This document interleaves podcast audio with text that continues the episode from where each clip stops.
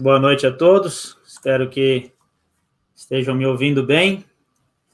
Para mim é uma alegria, um prazer poder estar com os irmãos hoje à noite e poder compartilhar a palavra de Deus. Aquilo que me traz muita alegria, muito prazer é poder falar das coisas que Deus nos tem revelado na sua palavra. Hoje nós vamos ler uh, no Salmo 117, o menor salmo, eu creio. Salmo 117, nós vamos ler os dois versículos do Salmo 117. Mais uma vez agradecendo aos irmãos pelo privilégio de cooperar com os irmãos nesta noite. Muito bem. Salmo 117, você pode abrir a sua Bíblia, acompanhar a leitura. E diz assim a palavra do nosso Deus: Louvai ao Senhor todas as nações, louvai-o todos os povos, porque a sua benignidade é grande para conosco, e a verdade do Senhor dura para sempre. Louvai ao Senhor.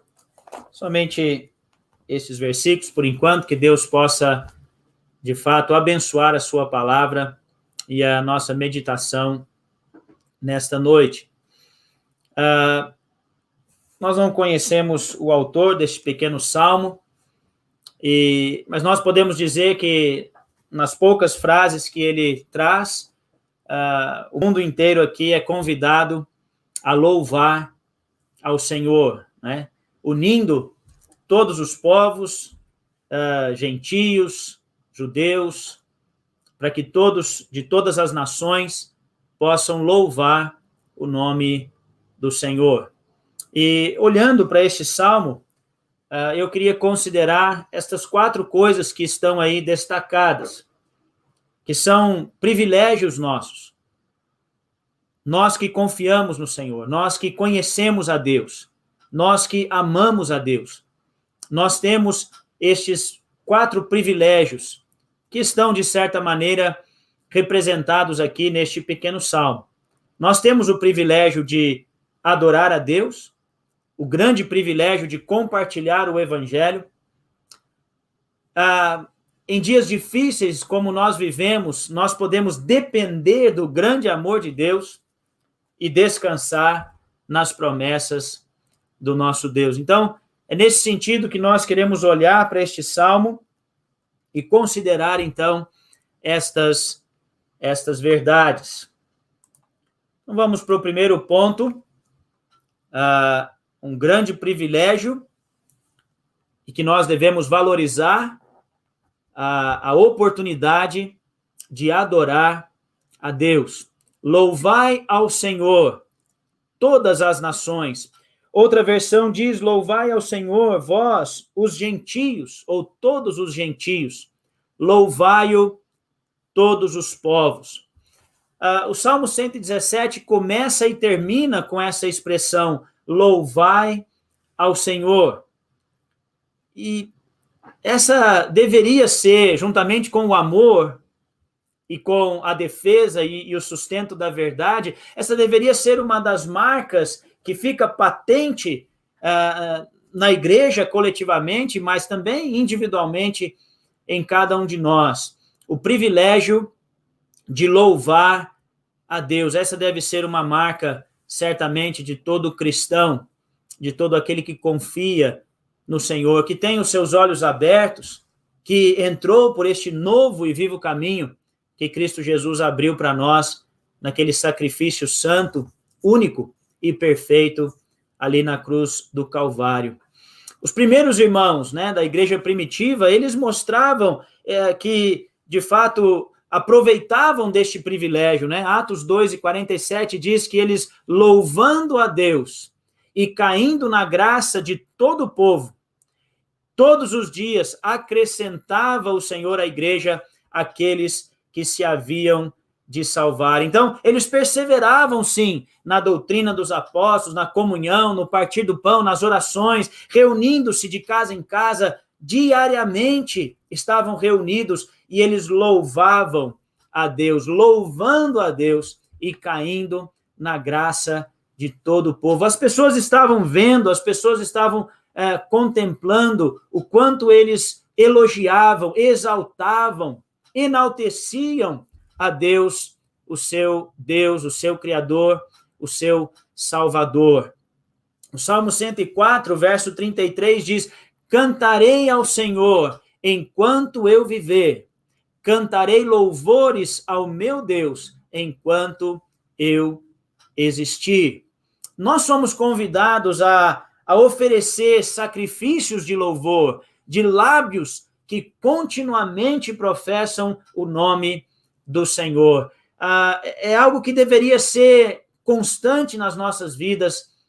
Infelizmente, nós sabemos que ah, muitas vezes tropeçamos nas palavras, falamos coisas que não convêm, e, e como recordar e, e trazer de novo à memória esse privilégio, poderíamos o tempo todo ter a, a, nossa boca repleta de palavras de adoração, de louvor, de gratidão, reconhecendo quem Deus é, os seus atributos, a sua grandeza, a sua glória, o seu poder, a sua justiça, verdade, retidão, mas também reconhecendo tudo aquilo que ele fez por nós, a vida, o perdão, o sacrifício perfeito ali na cruz do Calvário lábios que continuamente professam o nome do Senhor. Sabe, irmãos, nós precisamos hoje à noite confessar a Deus este erro e, e, pedir perdão, porque os nossos lábios não têm confessado continuamente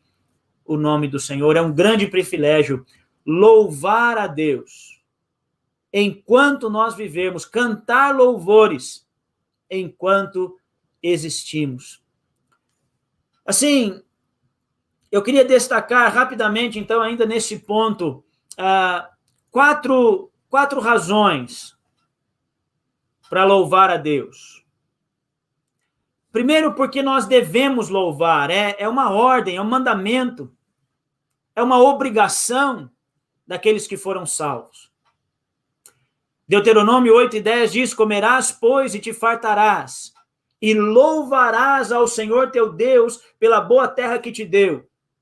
Guarda-te, que não te esqueças do Senhor teu Deus. É mandamento. Você deve louvar, você deve exaltar, você deve elogiar, você deve reconhecer o Senhor por aquilo que ele é, como nós já falamos, mas por aquilo que ele fez, pela boa terra que ele te deu. Não te esqueças do Senhor teu Deus.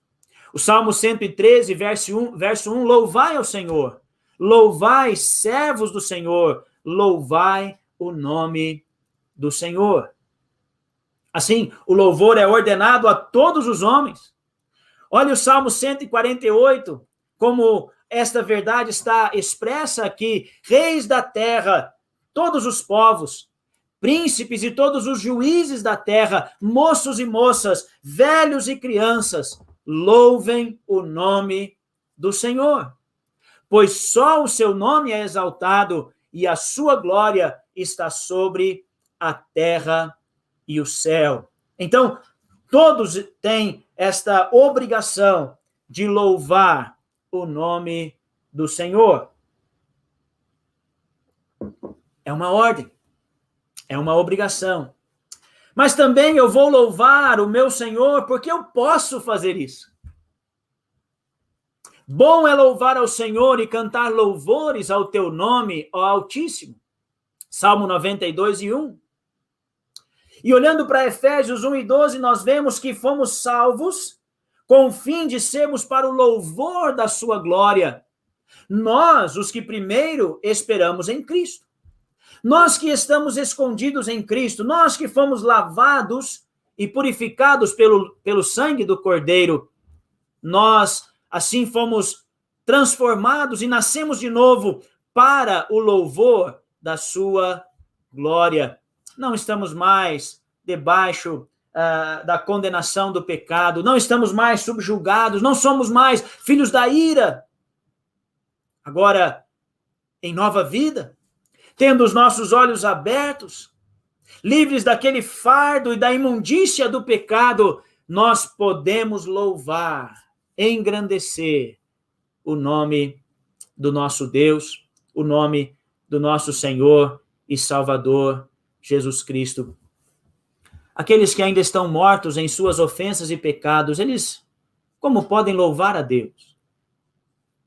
Como, como se aproximariam de Deus? Como poderiam reconhecer a grandeza e a glória?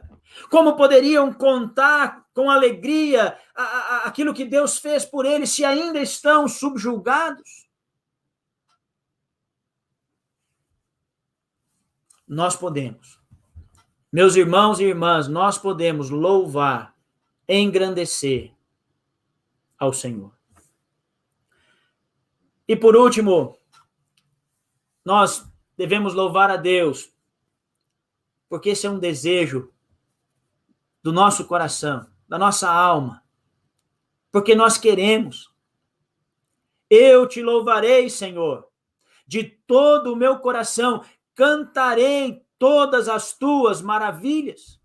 Em ti me alegrarei, exaltarei, cantarei louvores ao teu nome, ó Altíssimo, eu te louvarei, porque eu desejo, eu quero.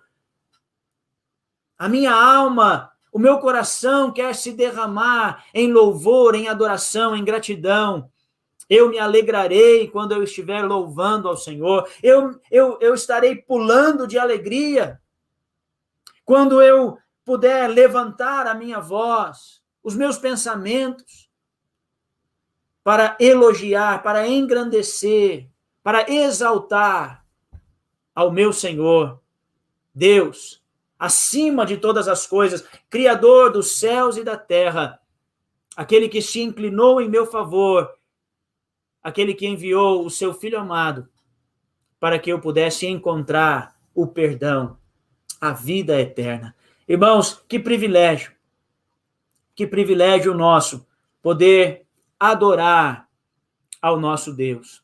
O Salmo 108 e verso 1, o, o versículo que eu citei anterior foi Salmo 9, verso 1 e 2, e o Salmo 108 e verso 1 diz: Preparado está o meu coração a Deus, para cantar louvores. Preparado está o meu coração a Deus.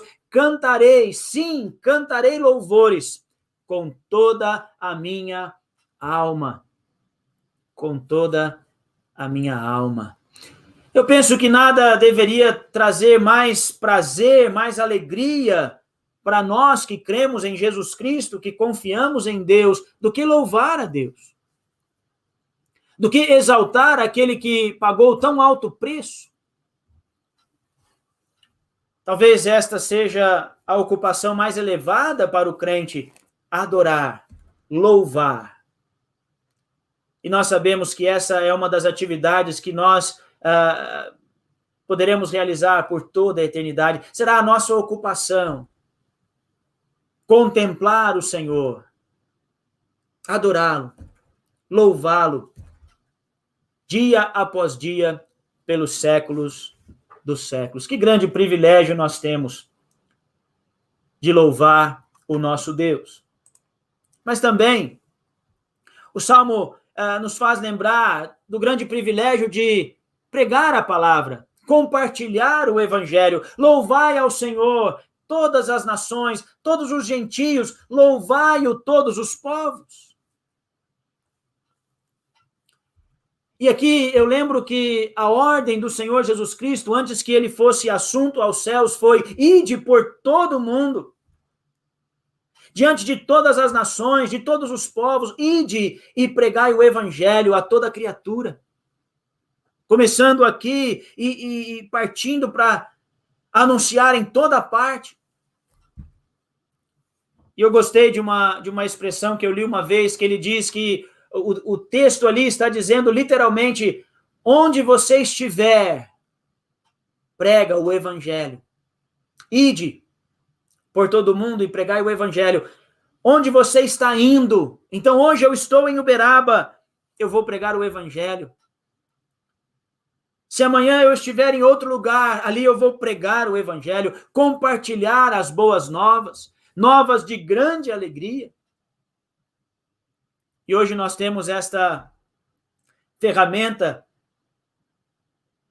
que nós podemos anunciar em Piracicaba, mesmo não estando em Piracicaba, como nós poderíamos usar melhor as ferramentas que temos para compartilhar as verdades do Evangelho. Então, o Senhor está convidando. Você pode louvar ao Senhor, você pode adorar ao Senhor diante de todas as nações e despertá-los para que possam também adorar. Lembra no dia de Pentecostes, quando os discípulos passaram a falar em línguas, línguas conhecidas da, das pessoas que ali estavam, vindos de toda a parte, e eles falavam das grandezas de Deus. E aquilo chamou a atenção. E aquilo fez com que a multidão se aproximasse em torno dos discípulos. Alguns zombaram, estão embriagados já a essa hora do dia. Então Pedro levanta a sua voz e diz: Homens irmãos. E começa a pregar o evangelho. E começa a anunciar Jesus Cristo. E com muita firmeza ele diz a este Jesus que vós matastes, vós crucificastes. À medida que nós, eh, de fato, vivemos uma vida que louva, que adora, que engrandece, que apresenta as maravilhas de Deus, as maravilhas de nosso Salvador, isso vai chamar a atenção de alguém que está ao nosso redor. E aí teremos a oportunidade de compartilhar o Evangelho. Nós sabemos que esta é a vontade de Deus. Deus amou o mundo de tal maneira que deu o seu Filho unigênito, para que todo aquele que nele crê não pereça, mas tenha a vida eterna. Esta é a vontade de Deus, que nenhum se perca, mas que todos cheguem ao arrependimento, ao conhecimento da verdade. Infelizmente, são poucos os que acertam pela porta estreita. Por isso o Senhor convida, porfiai por entrar pela porta estreita.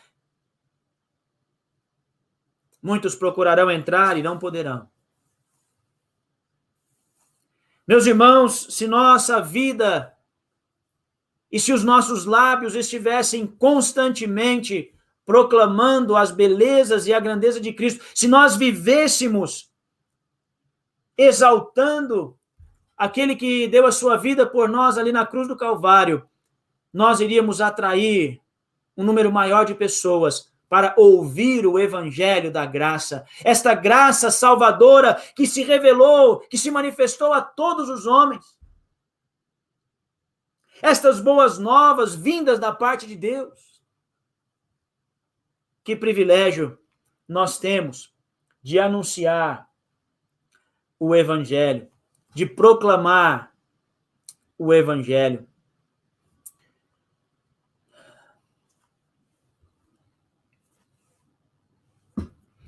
Isaías 42 e 6 diz assim: Eu, o Senhor, te chamei em justiça, e te tomarei pela mão, e te guardarei, e te, e te darei por aliança do povo, e para a luz dos gentios. O povo de Israel, de certa forma, deveria ser ah, de fato, luz para os gentios, mas eles eh, muito rapidamente se deixaram levar pela idolatria, não é? O Senhor escolheu um povo para que pudesse ser exemplo entre os demais, para que pudesse ser separado dos demais, mas não alheio aos demais, não indiferente aos demais povos, não isolado dos demais povos, mas muito rapidamente se deixaram levar por tantas coisas, né? A igreja é um povo que deve ser diferente, que deve ter uma conduta, um comportamento, uma ética diferente daquela que o mundo e a sociedade apresenta, e assim nós deveríamos ser luz e sal. E assim nós deveríamos compartilhar as verdades do evangelho. De fato, luz para iluminar as nações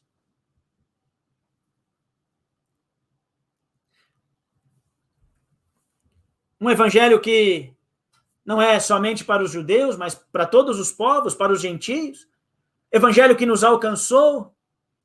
Evangelho que deveria estar, de fato, em nosso coração, em nossa mente, em nossa boca, com a certeza e a convicção de que não nos envergonhamos do Evangelho, porque é o poder de Deus para a salvação de todo aquele que crê.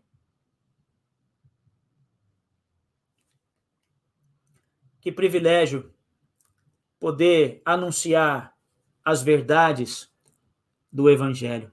Por meio da pregação do Evangelho, por meio destas boas novas, muitos vieram a crer e confiar em Cristo. E continua assim. O Senhor vai acrescentando, dia após dia, aqueles a quem Ele quer salvar. Pedro, na sua pregação, diz: quando os homens estão agora apavorados diante de tudo aquilo que Pedro estava falando, lá em Atos 2, lá no, no, em Atos, uh, depois do dia de Pentecostes, e eles dizem: Que faremos, homens e irmãos? E Pedro, então, Pedro então apresenta para eles: arrependei-vos e convertei-vos para que sejam cancelados os vossos pecados. Ora, a promessa diz respeito a vós e a vossos filhos e a todos quantos o Senhor chamar. A promessa de perdão, a promessa de salvação, a oportunidade para o homem perdido. E nós temos o privilégio de compartilhar com o mundo inteiro, com todos aqueles que estão ao nosso redor, as boas novas do Evangelho. E assim, o Senhor vai formando este corpo, ajuntando este rebanho, construindo este edifício.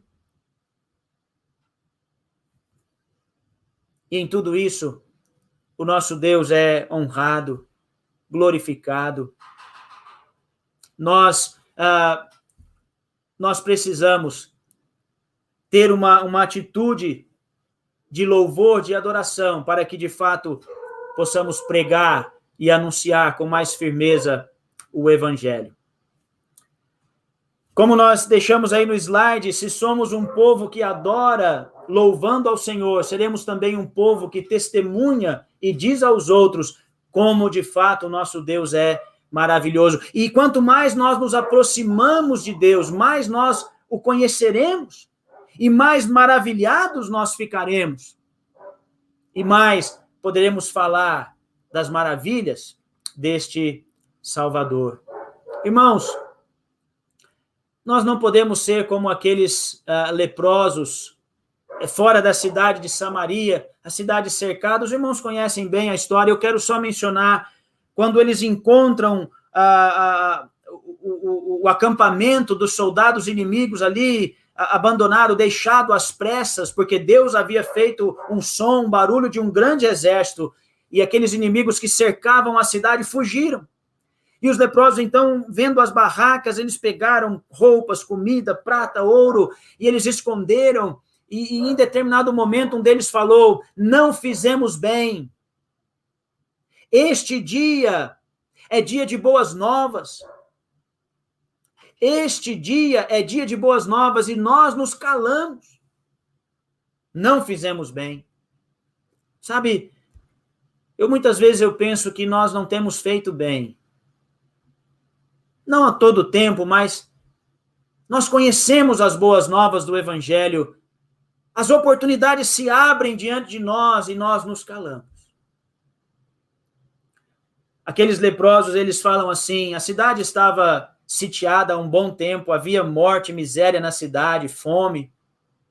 E eles disseram: aqui há recurso para toda a cidade. Irmãos, nós temos nas nossas mãos o evangelho, recurso para todo aquele que crê é uma fonte inesgotável de perdão e salvação. E muitas vezes nós nos calamos. Nós nos calamos. Não fizemos bem. Hoje é dia de boas novas. E nós nos calamos. Em Atos 4, nós vemos os irmãos dizendo: não podemos deixar de falar das coisas que vimos e ouvimos. E sabe, uma, um coração que adora, uma alma que engrandece a Deus, ele não deixa de contar as maravilhas deste Deus. eleva o seu pensamento a Deus em louvor e adoração, mas também proclama as maravilhas deste Deus, aquele que está caído, aquele que ainda está longe, aquele que está vivendo na mentira, na vaidade deste mundo, aquele que se levanta contra o evangelho. Que privilégio anunciar as verdades do evangelho. Ainda nós podemos pensar que é um grande privilégio nosso depender do grande amor de Deus. Descansar. E o Salmo 117, o verso 2 diz: Porque a sua benignidade é grande para conosco, e a verdade do Senhor dura para sempre. Louvai ao Senhor. A sua benignidade, a sua misericordiosa bondade diz outra versão, é grande para conosco. Irmãos, nós não podemos nos esquecer que as misericórdias do Senhor são a razão de não sermos consumidos. Elas se renovam a nosso favor a cada manhã, a nosso favor. O nosso Deus continua misericordioso. Não são as nossas boas obras, ou o nosso trabalho, ou as nossas muitas orações que vão ah, trazer para nós o cuidado, a bênção, a proteção, a instrução, tudo aquilo que nós precisamos para viver uma vida em conformidade, uma vida que glorifica a Deus. Não, não é a nossa fidelidade, porque somos inconstantes, somos fracos. Ele conhece a nossa estrutura, sabe que somos pó. Assim como a graça que nos salvou é a graça que nos mantém. Pela graça sois salvos por meio da fé. Isto não vem de vós, é dom de Deus. Não vem de obras para que ninguém se glorie. Esta nova vida que recebemos em Cristo, ela é mantida, ela é fortalecida pela mesma graça. O mesmo Espírito Santo que nos convenceu, nos instrui, enche-nos de poder, de sabedoria, de conhecimento à medida que nós estudamos, meditamos na palavra de Deus. Se não fosse a misericórdia e a bondade de Deus, o amor de Deus, ainda estaríamos nas trevas. Se não fosse a misericórdia e a bondade de Deus, possivelmente o Senhor já teria nos tirado aqui deste mundo. Mas pela graça de Deus somos o que somos. Se temos feito algo no reino de Deus, se temos feito algo ah, para cooperar com a igreja, se temos sido bênção no lugar onde nos reunimos, é graça de Deus. Se temos adquirido um bom conhecimento, se estamos firmes na sã doutrina, se a doutrina de homens não nos leva de um lado para outro, e se não somos levados pela apostasia e doutrina de Satanás, é pela graça de Deus. Vivemos em dias tão difíceis. O mundo religioso é levado de um lado para o outro por qualquer vento de doutrina. Se temos verdadeira convicção bíblica, é graça de Deus, meus irmãos. É graça de Deus. Que nós não venhamos a cometer o mesmo erro de alguns líderes de Israel no passado, que orgulharam-se, engrandeceram no seu conhecimento. Nós somos o povo de Deus. Nós conhecemos a lei. Somos filhos de Abraão. E, des, e começaram a desprezar os demais, a ponto de chamar os gentios de cães. Que nós possamos sempre ter um sentimento de humildade e depender do grande amor de Deus.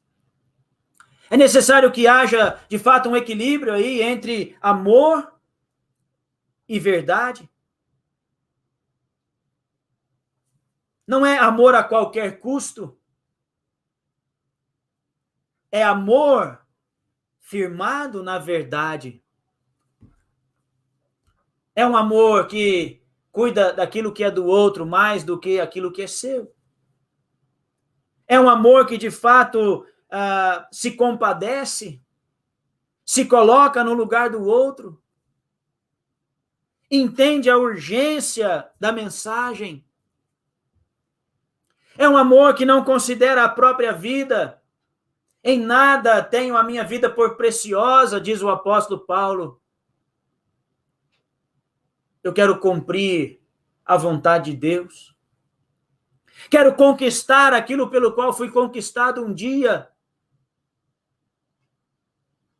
A humildade de alguém que sabe que tudo vem de Deus e tudo pertence a Ele. O Senhor Jesus mesmo podia dizer: sem mim, nada podeis fazer.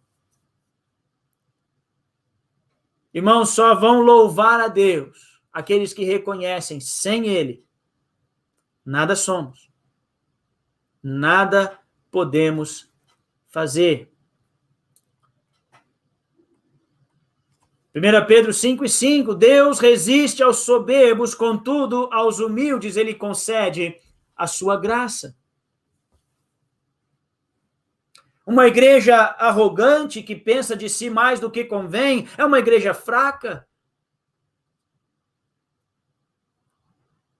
Um irmão, uma irmã arrogante que pensa de si mais do que convém é fraco.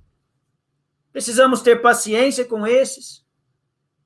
Mas aquele que adora, que louva e reconhece a grandeza de Deus, quem ele é e o que Deus fez por nós, então, este é humilde. Este se coloca como servo de todos. Que privilégio depender deste amor, imitar Cristo, aquele que de fato nos amou e a si mesmo se entregou como preço ali na cruz do Calvário por cada um de nós. E para nós terminarmos, que o tempo corre, nós temos o grande privilégio de descansar nas promessas de Deus. Porque a sua benignidade, diz o verso 2, é grande para conosco, e a verdade ou a fidelidade do Senhor dura para sempre. Louvai ao Senhor. Se ele prometeu, ele vai cumprir. A fidelidade, a verdade de, de Deus dura para sempre. A nossa fé, ela certamente não faria muito sentido se ela não estivesse firmada na verdade de Deus. A fé vem pelo ouvir e ouvir da palavra de Deus. A nossa fé está firmada nesta fidelidade Ainda que eu seja infiel, ele permanece fiel a si mesmo, a sua própria palavra, não pode negar-se a si mesmo.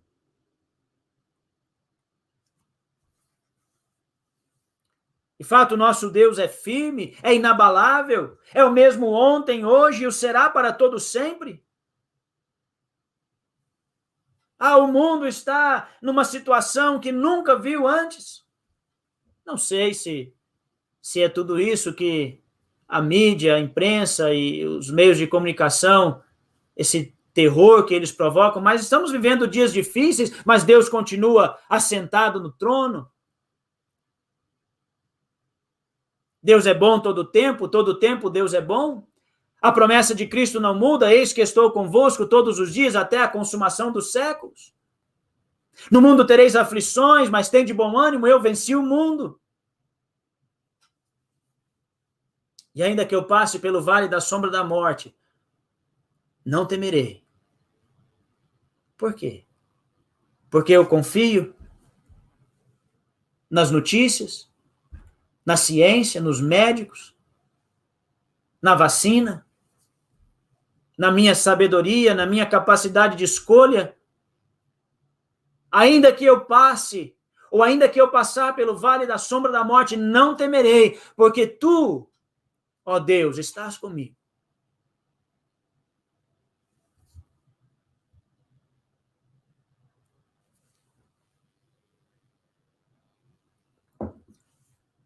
Tu estás comigo. Eu posso descansar nas promessas do meu Deus. Segunda Tessalonicenses 3 e 3 diz, mas fiel é o Senhor, que vos confirmará e guardará do maligno. Fiel, aquele que começou em nós boa obra, meus irmãos, ele vai completá-la. Da maneira que ele quiser completar. Nós precisamos mais orar, seja feita, Pai, a tua vontade em nossas vidas. Paulo diz: Eu estou indo para lá, eu só sei que lá o que me esperam são cadeias, prisões, perseguições. Mas é a vontade do Senhor e eu vou. Fiel é o Senhor, que vos confirmará e guardará do maligno. 1 Tessalonicenses 5, 24, fiel é o que vos chama, o qual também o fará. Não se estribe no seu próprio entendimento, confia no Senhor, entrega o teu caminho ao Senhor, confia nele e ele tudo fará. Há muitos textos. É como se Deus estivesse dizendo: Olha, meu filho, por que você está preocupado? E nós podemos lembrar das palavras do apóstolo: A minha graça te basta. Deus falando, Cristo respondendo às suas orações, à sua súplica, para que ele fosse liberto daquele espinho na carne, e ele ouviu o Senhor dizendo: A minha graça te basta, e ela sempre basta. E ela continua bastando para cada um de nós.